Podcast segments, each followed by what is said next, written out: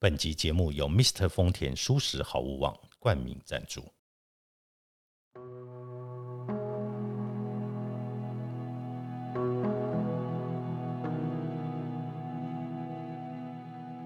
欢迎来到田定峰的安眠书店，每一天陪你说晚安。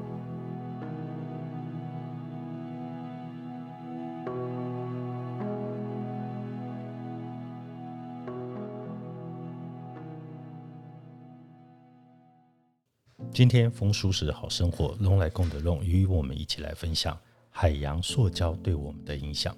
海洋塑胶对我们人体所产生的影响。海洋生物的软体动物最新研究发现，海洋生物的软体动物包括贻贝、牡蛎和扇贝，是所有海鲜中塑胶微粒污染最严重的类别。塑胶微粒是由较大的塑胶颗粒分解所产生。有些是清洁剂或美容产品的添加剂直接生产，最终透过废水进入水道和海洋。一旦到达海洋，时常会被野生动物吃下肚。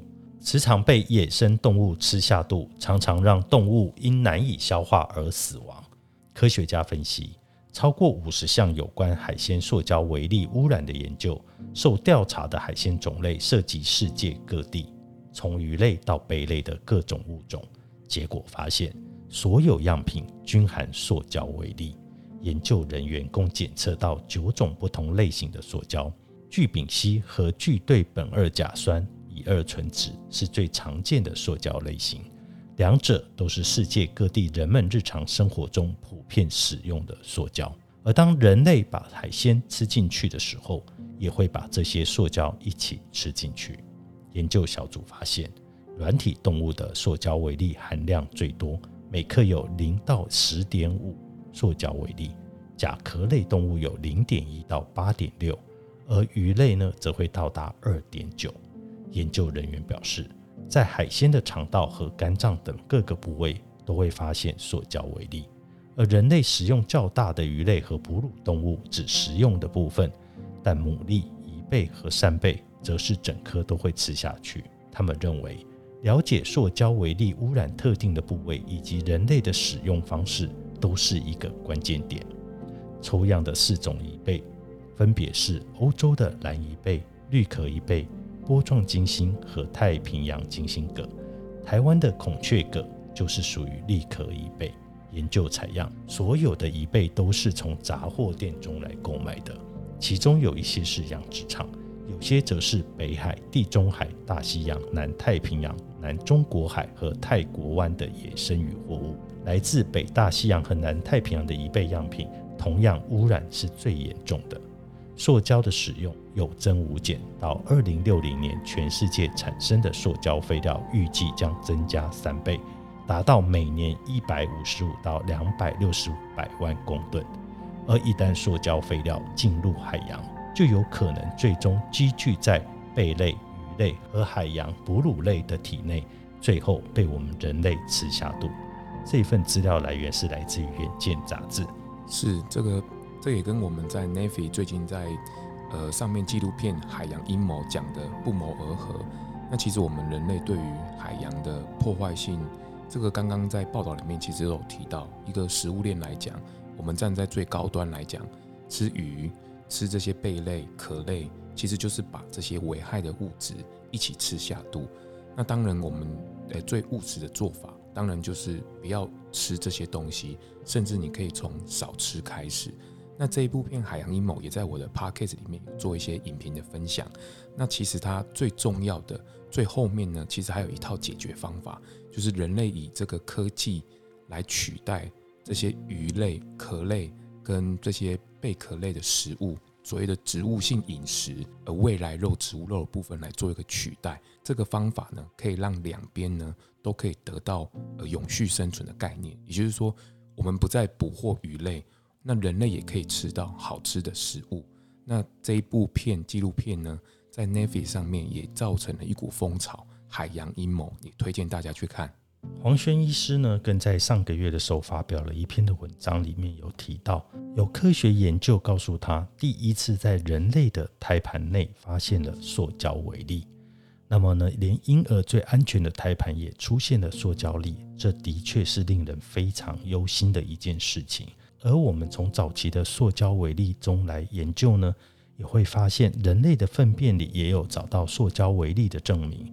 所以呢，早在二零一八年，维也纳大学他们在人类的粪便样本中发现了塑胶的微粒，而这些也表明了塑胶微粒证明了是人类吃进去了以后会进入人类的消化肠道，再透过粪便一起排泄出来。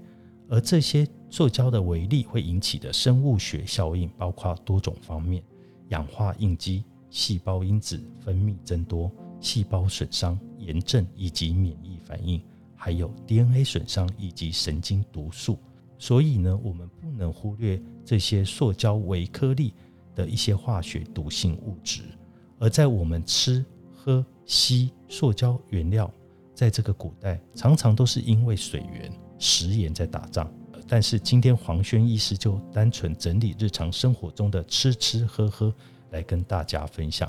第一个是吃下的塑胶料，由于我们地球的海洋早就被塑胶材质污染，随着海洋污染的严重，海洋的海盐增添了不少塑胶的佐料。当然，盐不只是海洋有，还有来自湖泊、地下水的湖盐、井盐、盐盐，全部都有塑胶料。研究人员也发现，平均每千克的海盐中就含有五五零到六八一粒的塑胶纤维碎片跟颗粒，而这些颗粒会跟随着日常生活中的食盐就被我们一起吃下肚。大颗粒的就会从粪便排出体外，小颗粒的就会像上述我们讲的，它进入我们的血管跟细胞。那第二个就是喝下的塑胶料，我们都喜欢喝茶。茶包的发明也让现代人喝茶变得更加方便，而泡茶当然需要用热水。高温热水下，们可知道一些制作成茶包的食品级的塑胶料，也有可能因此泡出有害的物质，而这当中就包括了塑胶微粒。而英国研究评估了四个城市、四个地方居民会吸收空气中倾泻而下的塑胶微粒的污染物。来记录呢，塑胶微粒沉积最严重的城市则是伦敦，因为他们在伦敦采集到的塑胶微粒介于零点零二毫米到零点五毫米之间。这些微粒大到在吸入时会停留在呼吸道，顺着唾液被吞入；更小的粒子会吸入到肺部与血液，对健康造成非常大的潜害。那么，癌症有没有可能消失呢？其实到了二零二五年。将会有三公吨的鱼吃下了一吨的塑胶微粒，而我们人类继续吃下海鲜。这就像我们的汉字写的“癌症”的“癌”，就是告知我们：大家吃一张口，喝一张口，吸又一张口，三个口堆积如山，则成了癌病。常常他被病人问着：不抽烟、不喝酒、无不良习惯，怎么会有得癌症呢？所谓的专家学者喜欢推给基因的问题。常常被病人问说：“科技越进步，医疗越先进，癌症怎么不是越来越少，反而越来越多呢？”其实，你不能再把它推给基因了，因为我们的饮用水里面有越来越容易发现塑胶微粒，而全球没有一个地方是没有塑胶污染的。这个就是人类丧钟的前戏。我们要拿什么来照顾我们的下一代呢？除了喂食我们的子女塑胶材料长大，然后继续离癌人数又增加了 N 倍，我们耗损有限的医疗资源，在我们不能有行动解决塑胶问题这样的悲剧反复的发生中，人类真的是万物之灵吗？以下所有的研究报告来自于早安健康，作者是黄轩医师。呃，其实我们听到这样子的。报告或是研究，甚至很多专家学者来讲，其实我自己会觉得，大家也不要恐慌，也希望大家能够有一份心，尽一点力量，一起来做。只要有心迈向，从从开始，不管你是怎么样开始的，能够少吃，甚至少用。所以，我们这个风舒食好生活的这个，算是一种生活提案，希望大家可以一起来动手来，实际来体验看看，哪怕你是一餐或者是一个动作。其实都可以对整个大环境，甚至我们的后代的儿女们，都可以留下一个很好的环境。